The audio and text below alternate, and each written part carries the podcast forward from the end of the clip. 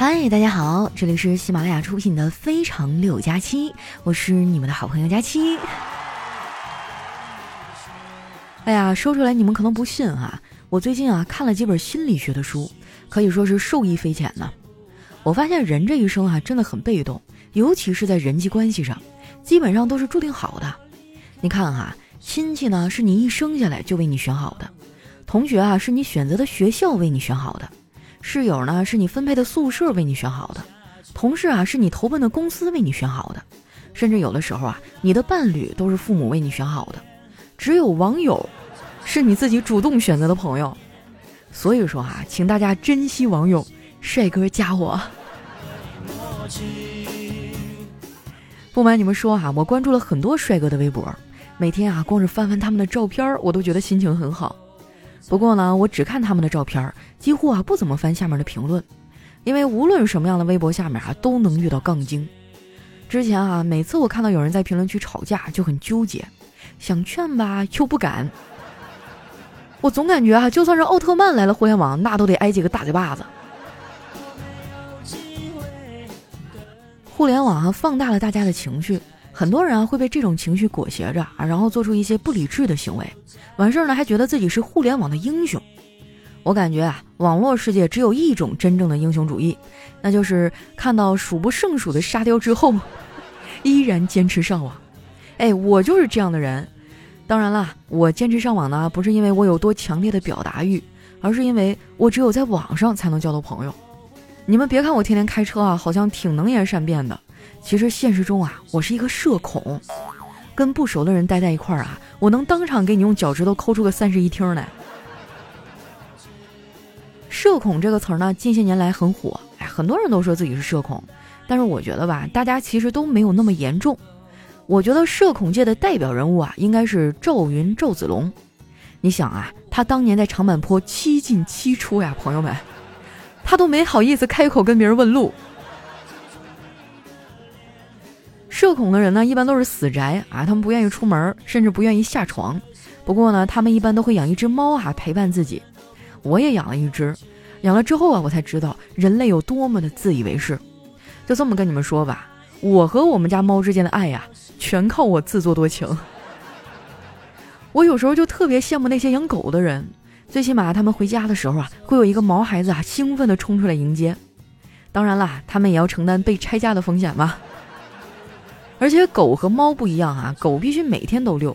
我们小区一到晚上啊，就会有很多人牵着自己狗出来遛弯儿。哎，人的素质这个时候就体现出来了。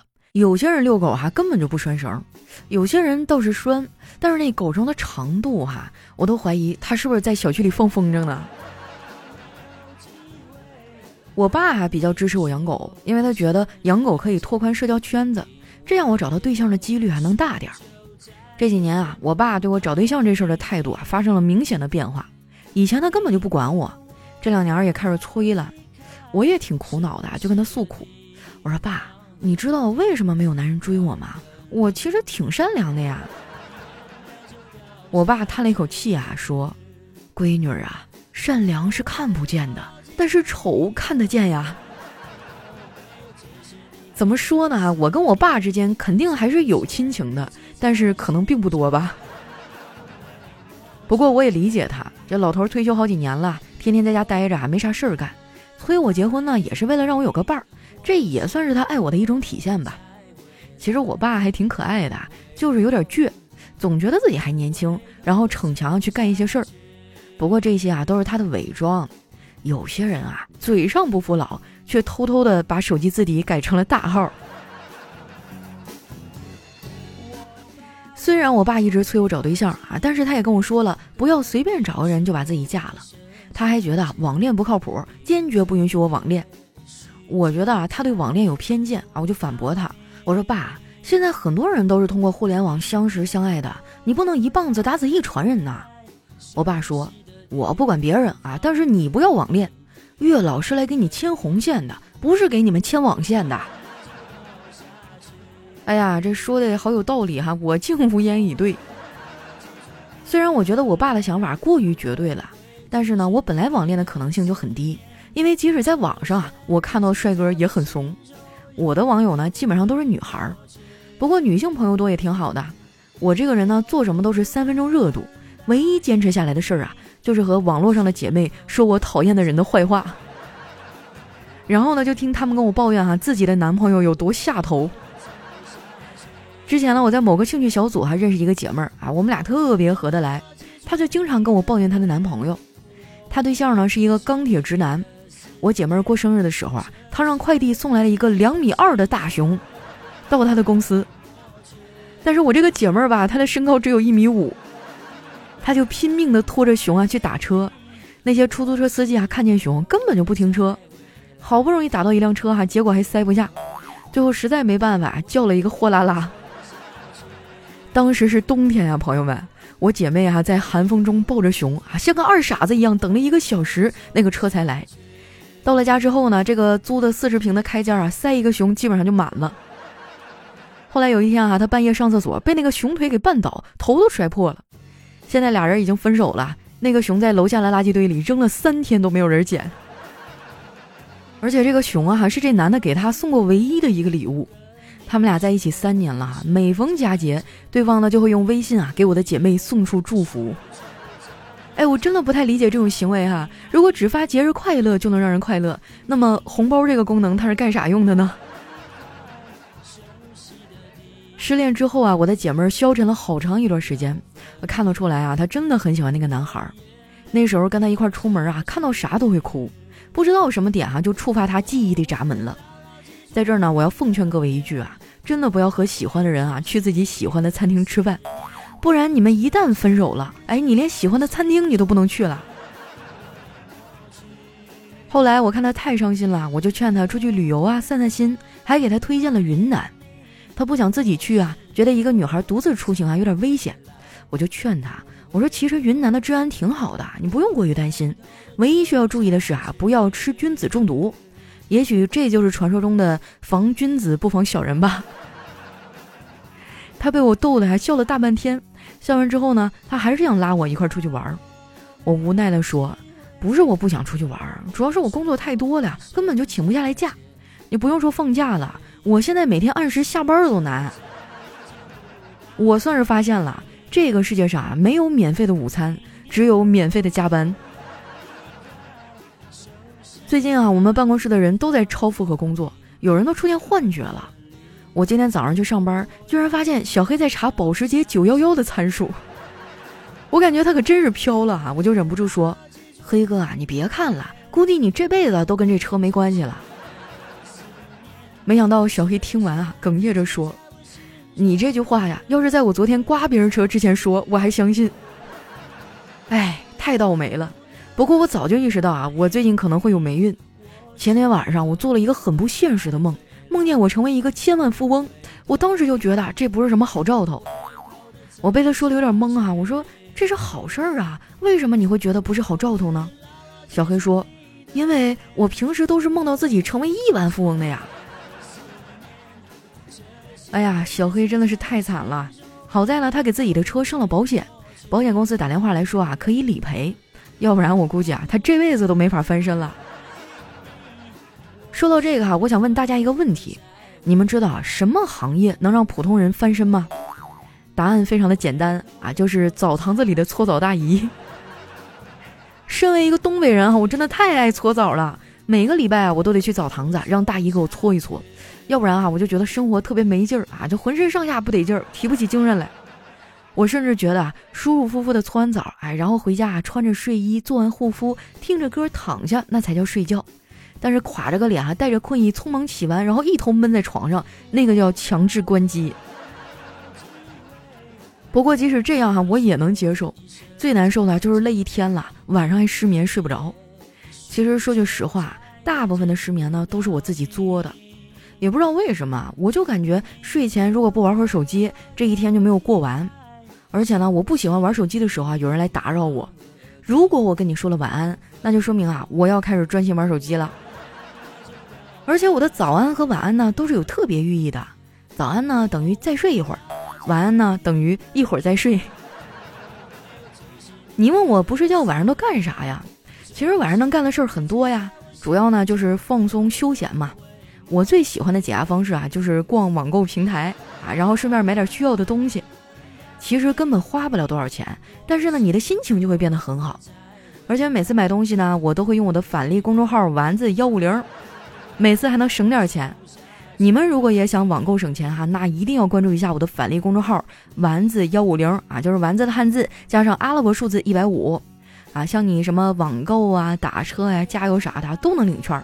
没加的朋友抓紧时间加一下啊，真的特别好用。而且为了方便大家呢，我还拉了一些粉丝群啊，每天晚上九点零九分呢都会在里面发红包。如果你当天啊正好网购还用了我们的号，然后呢晚上又抢到那红包了，那恭喜你，你今天的返利额度哈，我们将会双倍的给你发。哎，就是玩儿，就是刺激，就是为大家谋福利哈。实不相瞒哈，录节目之前呢，我刚在这个某宝上买了一堆东西啊，我没有乱买，主要是最近太累了。你看，天天熬夜加班，必须得买点东西犒劳一下自己啊，要不然哈，我就没有继续奋斗下去的动力了。我还买了很多防脱发的东西，说出来哈，我都觉得心酸。你们知道最近我们家谁的头发最多吗？就是我的枕头。我感觉我的头发就像蒲公英一样，风轻轻一吹，哎，我就秃了。家里哈真的是除了我的头上没有头发，到处都是头发。我希望这次的产品啊能像他宣传的那么好用吧。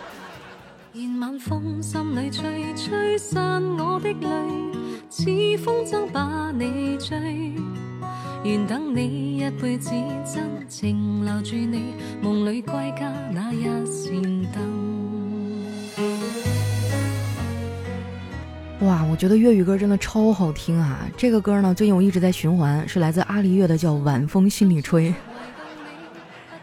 哎，我觉得女孩子唱粤语歌真的好有气质啊！有生之年，我一定要找几个广东的朋友教教我。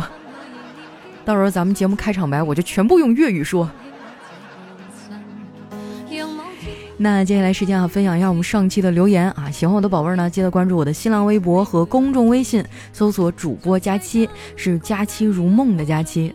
那首先这位听众呢叫木子哈 L O 七零七，他说为了佳期啊，我重新下了喜马拉雅，我决定呢再重新听一遍，给你点赞点赞点赞。确实啊，这些年有些人来了又走哈，但是有更多的人走了又回来了呀。是不是出去嘚瑟一圈，发现还是姐这儿最温暖？下一位呢叫佳期的高中初恋，他说超级喜欢你的笑声啊，你能不能笑长一点啊？我录个音当铃声。那你得先想办法把我逗开心啊，是吧？你要是光指着我自己笑的跟哮喘一样，可能是有点困难。下一位呢叫睡觉减肥，他说本世纪三大未解之谜啊，小明啥时候毕业？中国男足何时出现？还有假期何时脱单？哇，没想到这么多人关心我的终身大事儿啊，居然都把我和男足相提并论了，突然有点小骄傲，是怎么回事？下一位呢叫是咸鱼子哈，他说：佳期你好，我是一名高一新生啊，是这个样子的，在我初三的时候呢，我喜欢上一个男孩儿，我们是在课外班认识的，在学校的时候呢，他也有意无意的摸我的头，然后他们班同学就开始起哄，我怕这件事儿呢传到我们双方的班主任那儿，我就没有继续跟他有来往。等之后啊，我看见他和别的女生在一起说话的时候，心里难免会有一些酸溜溜，可是我终究跨不过那一步。我曾经问他，你有没有女朋友？他说：“女朋友只会耽误他拔刀的速度。”我灰心了，可是我真的好喜欢他呀。之后呢，我就一直在暗恋哈，直到他毕业。我们两个呢，现在虽然有加微信，但是并不常联系。佳期大美妞，你说我该怎么办呀？你帮我想想办法好不好？哎呀，你今年才上高一啊，这个原则上我是不鼓励早恋的哈。但是如果这份感情呢折磨的你朝思暮想夜不能寐哈，那我觉得你也可以去尝试一下，你就跟他委婉的表达，或者干脆就直搂了，看他什么反应是吧？也当是为自己这几年的暗恋求一个结果啊！但是我要告诉你的是，你人生哈还会遇到更多美好的人，你现在只是处于一个刚开始的阶段哈，呃，不论是什么样的情感都不值得你放弃现有的学业。好好学习哈，你将来才有机会见识到更广阔的天空，去认识更多更优秀的人啊。其实你的心情我特别理解，谁没年轻过呢？我上学的时候我也暗恋过我同桌啊，然后一天天我没事我就揍他，画三八线欺负他。其实青春期的懵懂都是可以理解的啊，但是你要知道，你的人生还有更重要的事情去做。来看一下我们的下一位哈，叫独一无二。他说：“你想旅游啊？那去新疆伊犁那拉提呀，那叫一凉快。这个时候那里晚上睡呀哈，租的那个毡房冷的都必须要盖被子的。啊，你倒是说点除了天气以外的呀？有没有什么好吃的呀？啊，新疆的姑娘倒是漂亮啊，不知道小伙帅不帅啊？”下一位呢，叫一颗心扑通掉水里。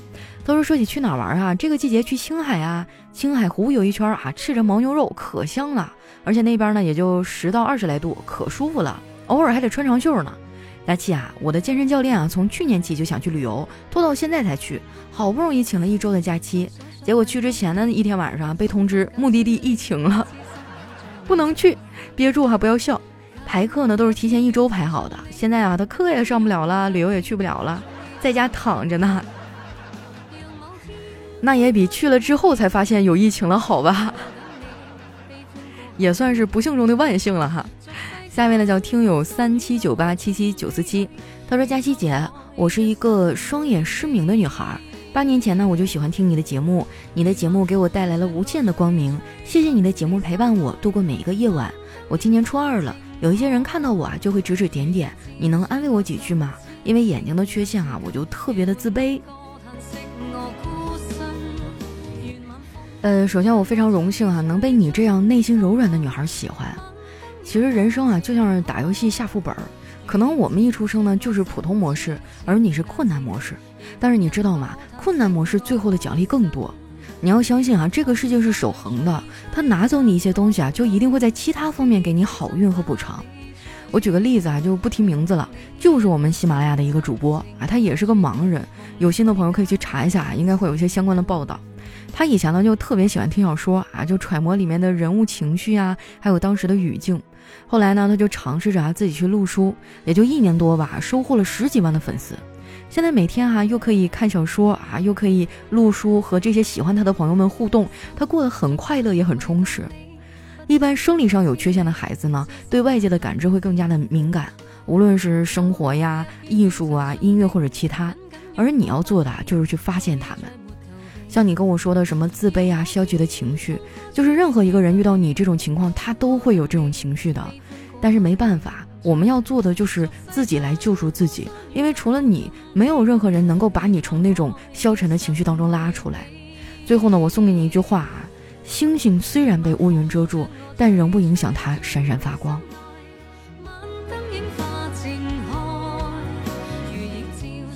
哎呀，这个回复完他以后，突然之间有点消沉了。来看一下我们的下一位啊，叫胖佳期 Kitty，他说：“佳期真的傻白甜，努力工作从不闲，又大又圆像团子，就是兜里没有钱。”献给我们可爱的佳期啊，祝你永远快乐健康。我现在真觉得健康和快乐是人生最重要的东西了啊。有时候你想一想，虽然我们对生活有诸多抱怨，但是能平平安安的长大，就已经是一件足够幸运的事了，不是吗？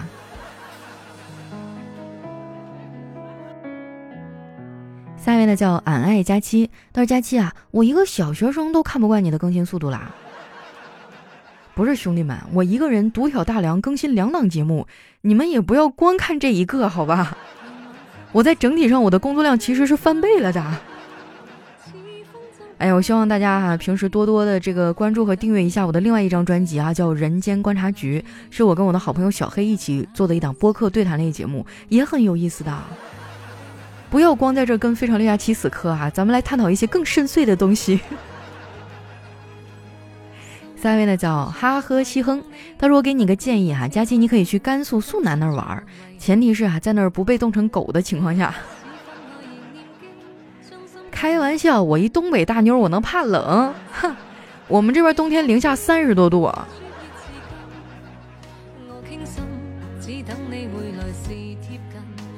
下一位呢，叫不是谁都配叫宇哥。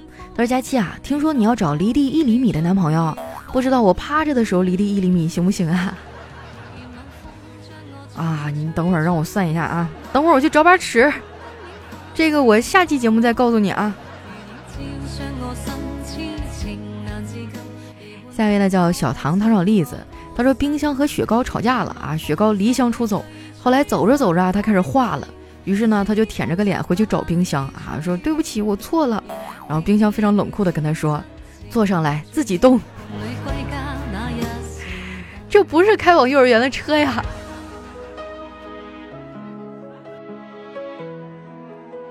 下面呢叫小唐三的日常，他说有一个人家还养了一只鹦鹉，他下班的时候呢，常常逗那个鹦鹉说：“叫爸爸，叫爸爸。”可是两年过去了，这鹦鹉还是不会。于是那个人生气了，就捏着他的脖子说：“你就是长着彩色羽毛的鸡，你啥也不是。”于是呢，那个人就把鹦鹉关进了鸡笼。结果没过几天啊，笼子里的鸡全部都掉了许多羽毛。然后这个人就起了疑心啊，早上偷偷打开鸡笼子一看，那只鹦鹉啊正抓着一只鸡的脖子说：“叫爸爸，叫爸爸。”下面呢叫碧波荡漾啊，他说我在一家幼儿园旁边呢开了一家蛋糕店，儿子啊就在里面上大班。有一天放学回来，啊带回来一个漂亮的小萝莉啊，说要请她吃蛋糕。我说为什么呀？儿子说，如果我请她吃蛋糕，她就做我女朋友。我心想，好小子啊，比老子以前强。于是呢，挑了一块最大的蛋糕。结果第二天下午啊，店里面冲进来一群的小萝莉啊，都在喊：“叔叔，叔叔，我们都是你儿子的女朋友。”这个儿媳妇有点多哈，叔叔有点麻，你让我冷静冷静。下面呢叫爱喝奶茶的玉米，他说：“佳琪姐姐，我买了一本《十万个为什么》，却没有找到我想找的问题。你那么聪明，就帮我解答一下吧。一，为什么你那么好看？二，为什么你那么楚楚动人？三，为什么你那么有魅力呢？” 哎呀，这个，嗯，这样哈，让现场所有的这个听众们为我解答一下吧。实不相瞒，这个自己夸自己，实在是有点说不出口。下一位呢叫佳期的虞美人儿，她说：“当你告诉你老公你怀孕了的时候，他有什么反应啊？”他脸色雪白，口吐白沫，手里还拿着一把刀。天哪，那他是不愿意要孩子啊？不是啊，他当时正在刮胡子。下一位呢叫叶无情啊，他说有一天啊，顾客说：“老板，你端给我的这盘究竟是包子还是馒头啊？怎么不仅没有褶，而且里面一点肉馅都没有啊？”老板说：“当然是包子了，它呀可不是普通的包子，而是引领时尚的潮包。这不，他去整容回来啊，除了除皱纹、拉了皮儿，同时呢，顺带做了一个抽脂手术，够潮吧？你还别说哈，以前的包子那都是皮儿薄馅儿大哈，十八个褶儿。现在那帮包子，每次我点外卖的时候，发现好像都是机器压的，上面浅浅的一道褶儿。我看的就是一个带褶的馒头。”下一位呢叫逍遥逍遥，他说学校有很多人谈恋爱。有一天呢，政教处主任啊来到我们教室，问我我长得丑不丑啊？全班都安静了。然后他大吼一声：“我长得那么丑都找到老婆了，你们急什么？” 哎呀，这可真是教书育人，舍己为人啊！下一位呢叫孤勇者，他说老公回家啊，在楼下喊我的全名，叫我丢钥匙给他。回来呢，看我不太高兴的样子，就问我。又哪儿不对了？我说你叫我名字干嘛呀？叫老婆。他说那万一这么叫，整栋楼都把钥匙丢下来，把我砸伤了可怎么办啊？哎，你说到这个，突然让我想起有一天我刷视频啊，看到一个狗，它简直成精了。它的主人忘了带钥匙啊，就冲它喊，让它把钥匙拿下来啊，说钥匙放在那鞋柜上了。那个狗就一脸嫌弃的噔噔噔进去了，然后把钥匙叼过来给它扔下去了。你瞅瞅人家那个狗。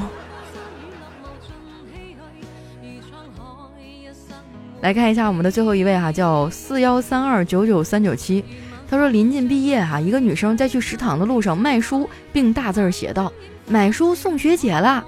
一位学弟啊假装翻书，顺便问道：“买书真的可以送学姐吗？”